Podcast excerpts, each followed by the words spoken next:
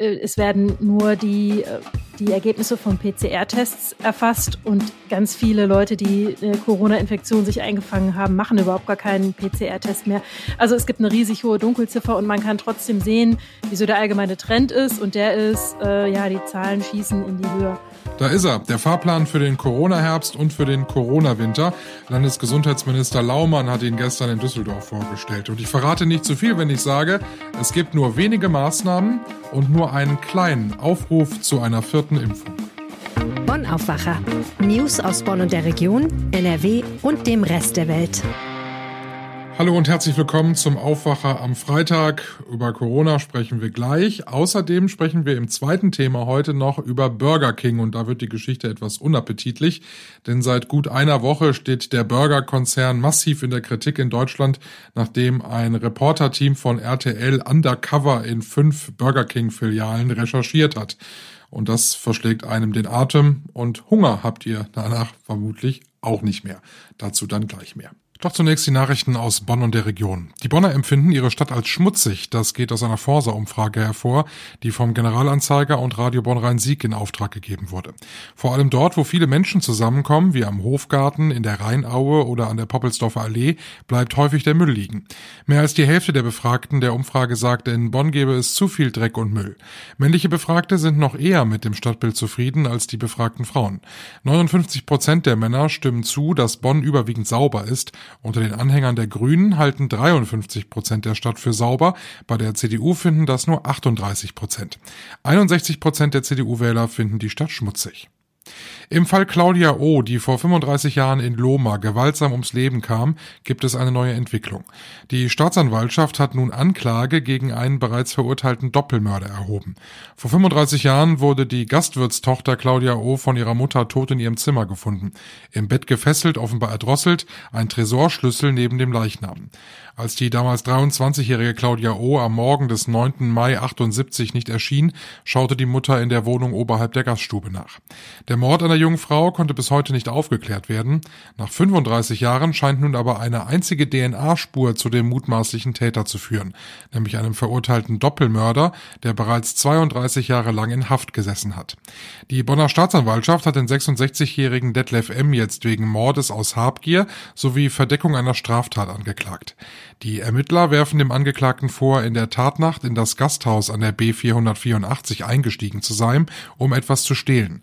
Dabei muss er der 23-Jährigen, die auf dem Weg ins Bett war, begegnet sein, sie gefesselt und getötet haben. Mitgenommen wurden damals etwa 10.000 Mark aus dem Tresor im Obergeschoss, Bargeld aus dem Portemonnaie der Getöteten sowie Münzgeld aus der Kasse.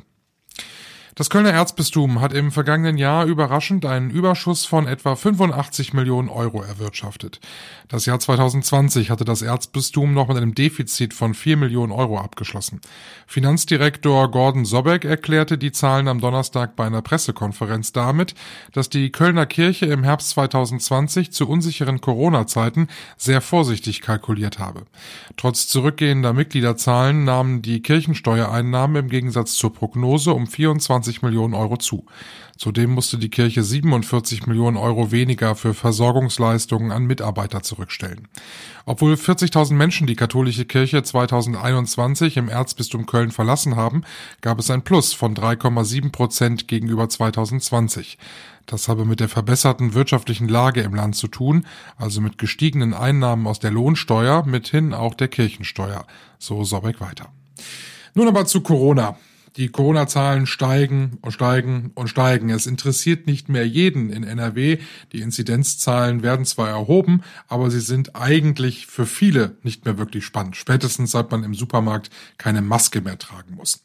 Und doch sah sich die Landesregierung genötigt, einen Fahrplan für die kommenden Monate zu erstellen, für eventuelle Szenarien vorbereitet zu sein, aber vor allem, um auch die Frage zu beantworten, wie gehen wir denn um mit dieser Corona-Herbstwelle? Sina Zerfeld aus dem Ressort Landespolitik bei der Rheinischen Post hat sich diesen Fahrplan vom Landesgesundheitsminister einmal angehört. Hallo Sina. Hallo. Ich sag ja, die Corona-Zahlen, sie steigen und steigen und steigen. Jetzt würde ich ja sagen, okay, aus der Erfahrung der letzten zweieinhalb bis drei Jahre, da wird die Landespolitik jetzt richtig loslegen, die Daumenschrauben anziehen und wieder deutlich mehr Corona-Maßnahmen auflegen, weil die Zahlen ja so steigen. So haben wir das ja gelernt. Ist dem denn auch so? Nee, dem ist nicht so in Nordrhein-Westfalen. Ähm, der Gesundheitsminister Karl-Josef Laumann hat gestern noch einmal klargemacht, nein, die Lage sei so, dass man sie im Blick behalten müsse, aber es sind keine verschärften Maßnahmen angezeigt und werden auch nicht ergriffen. Aber es ist doch so, dass die Corona-Zahlen kräftig steigen in ganz NRW, oder? Ja, das ist schon so. Und man muss sagen, nicht nur, dass die Inzidenzen gewaltig steigen, die sind ja gar nicht mehr besonders aussagekräftig. Also äh, das ist nur noch so ein Trend, das sagt auch das Gesundheitsministerium selbst, denn äh, es werden nur die äh, die Ergebnisse von PCR-Tests erfasst und ganz viele Leute, die eine Corona-Infektion sich eingefangen haben, machen überhaupt gar keinen PCR-Test mehr. Also es gibt eine riesig hohe Dunkelziffer und man kann trotzdem sehen, wieso der allgemeine Trend ist und der ist, äh, ja, die Zahlen schießen in die Höhe. Man sieht das auch in den Krankenhäusern. Äh, da sind die Infektionszahlen klar, da werden ja alle getestet, die da reinkommen und innerhalb von einer Woche sind die Zahlen auf äh, um 1000 gestiegen auf 3550 rund. Das heißt also, das ist ein gewaltiger Anstieg um ungefähr so ein Drittel. Und ähm, innerhalb von einer Woche. Das sind allerdings Menschen, die sind nicht wegen Corona in der Klinik, sondern das wird einfach da festgestellt, dass die infiziert sind. Aber das gibt halt auch einfach einen Eindruck davon, wie schnell die Zahlen im Moment steigen. Jetzt sind das aber doch Zahlen und auch Entwicklungen, wo wir in der Vergangenheit eigentlich immer gedacht hätten oder wo wir es in der Vergangenheit immer gesehen haben, dass die Corona-Maßnahmen massiv verstärkt wurden. Warum ist es jetzt nicht mehr so? Weil wir uns äh, als, äh, als Bürger an diese gelockerten Corona-Maßnahmen so sehr gewöhnt haben, dass wir sie nicht mehr hergeben wollen oder weil sie sich schlichtweg in der Bevölkerung nicht mehr durchsetzen würden?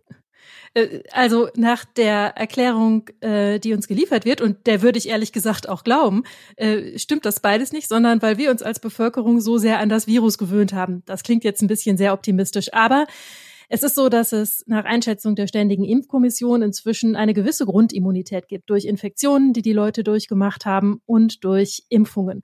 Das heißt, die Bevölkerung ist etwas besser gewappnet. Und ähm, Zudem sind die äh, Corona-Varianten auch einfach nicht mehr so ähm, nicht mehr so schwerwiegend oder lösen nicht mehr so schwerwiegende Verläufe aus in der Menge, wie das früher passiert ist. Das äh, sagen zum Beispiel auch die Krankenhäuser, die sagen, ja, es sind zwar jetzt mehr Zahlen, aber es werden deutlich weniger schwere Fälle. Das ist trotzdem nicht lustig, wenn es sehr viele Corona-Patienten auf einer Station gibt. Das ist wahnsinnig aufwendig, weil die ja isoliert werden müssen. Und für die Belegschaften ist das eine große Belastung. Und äh, es ist auch so, dass vor allem, darüber machen sich die Krankenhäuser die meisten Sorgen, dass es dann auch bei jeder Corona-Welle wieder mehr Kranken Krankheitsfälle innerhalb der Belegschaften gibt. Und das äh, kann dann wirklich eng werden in den Krankenhäusern. Da reicht es, wenn wenige Leute ausfallen und die ganze Schicht funktioniert nicht mehr. Und doch wird zu einer vierten Impfung geraten, nicht für alle, sondern für die über 60-Jährigen und die, die zu einer Risikogruppe gehören, die zum Beispiel immungeschwächt sind.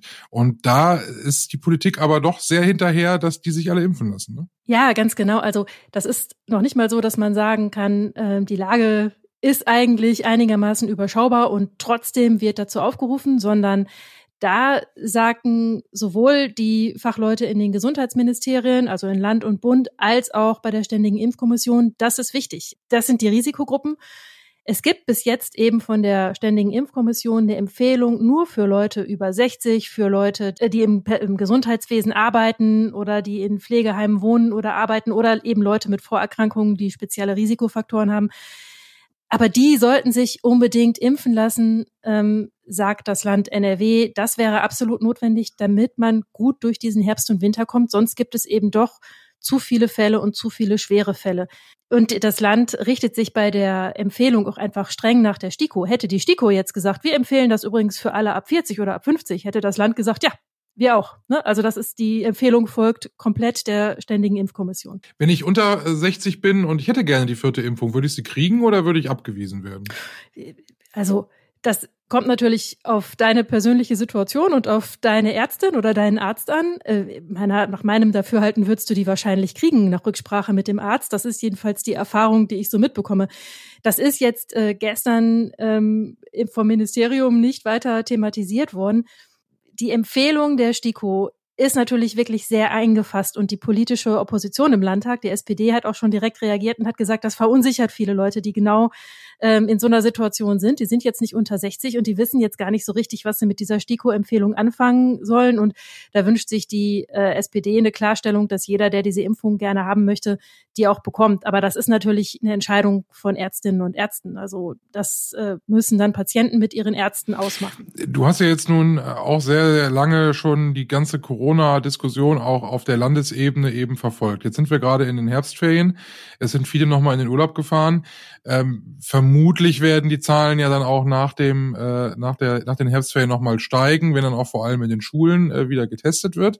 Glaubst du, dass die Landesregierung noch in der Lage ist, äh, also auch jetzt ähm, vom, vom Gefühl her in der Lage ist, die, die Maßnahmen bei uns im Land wieder hochzufahren oder glaubst du, der Zug ist tatsächlich abgefahren? Das ist ja jetzt wirklich eine Frage, wie man die Gesellschaft einschätzt.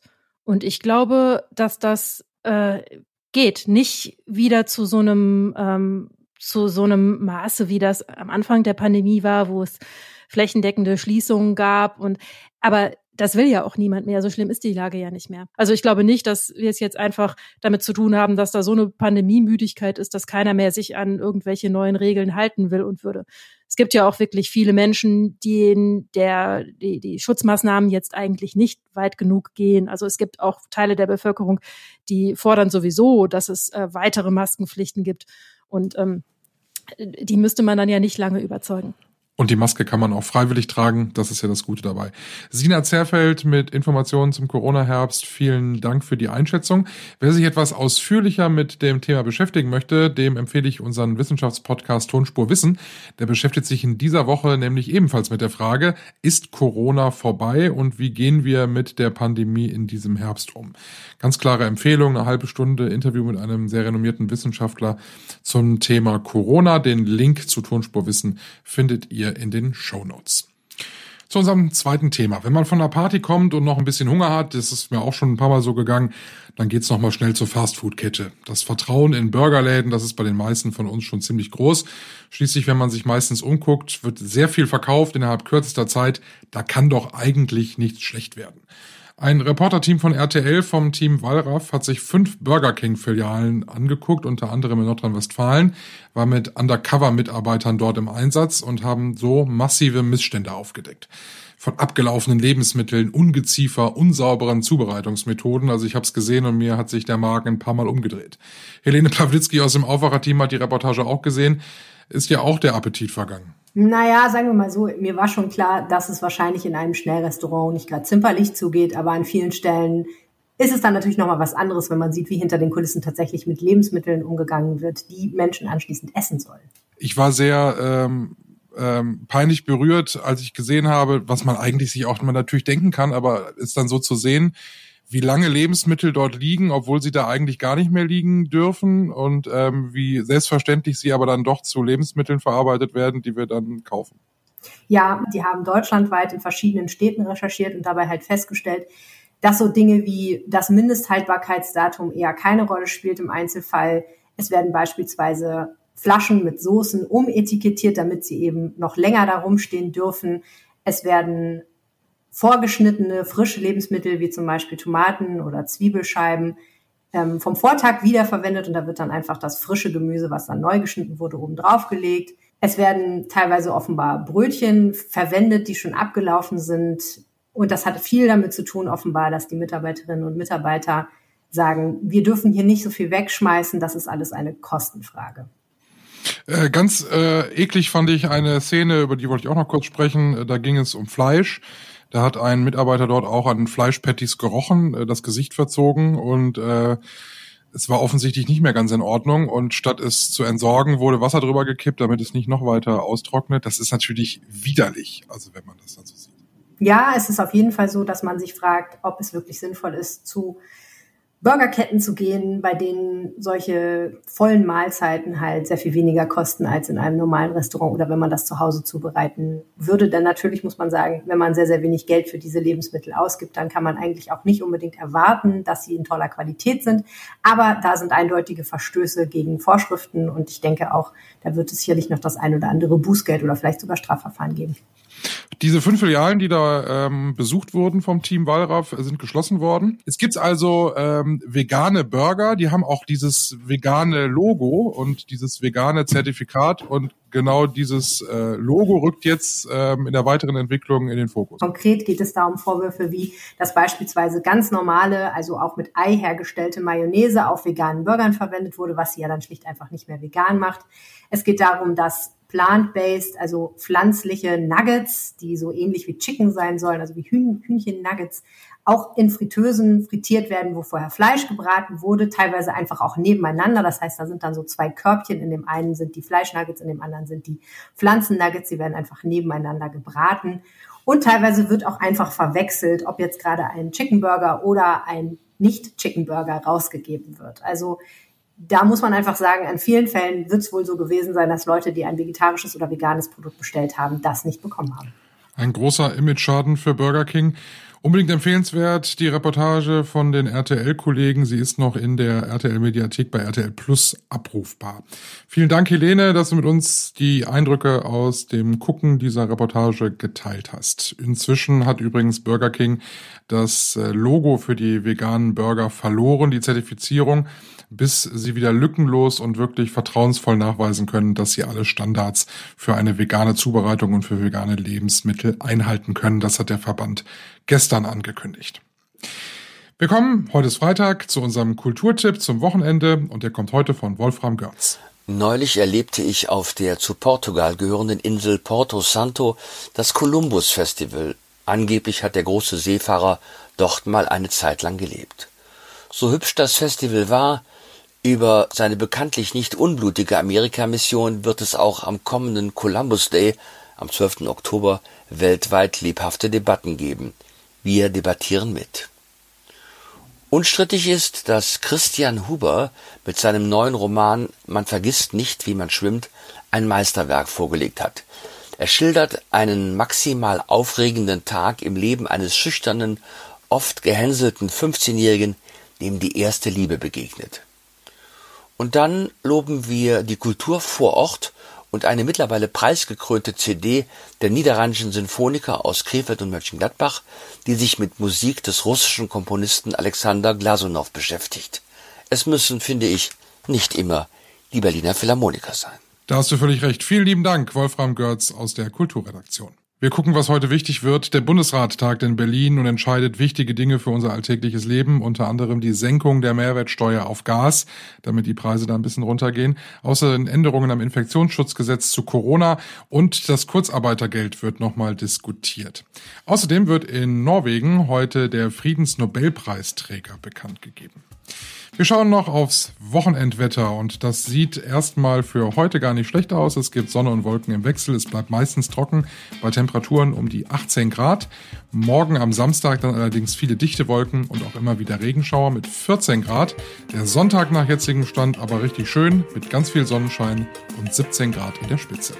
Das war der Aufwacher für heute Freitag, den 7. Oktober. Würde mich freuen, wenn wir uns morgen wieder hören, dann zum Aufwacher Wochenrückblick zusammen mit Helene Paplitzky. Ich bin Michael Höhing. Schönen Tag, macht's gut und tschüss. Mehr Nachrichten aus Bonn und der Region gibt's jederzeit beim Generalanzeiger. Schaut vorbei auf ga.de.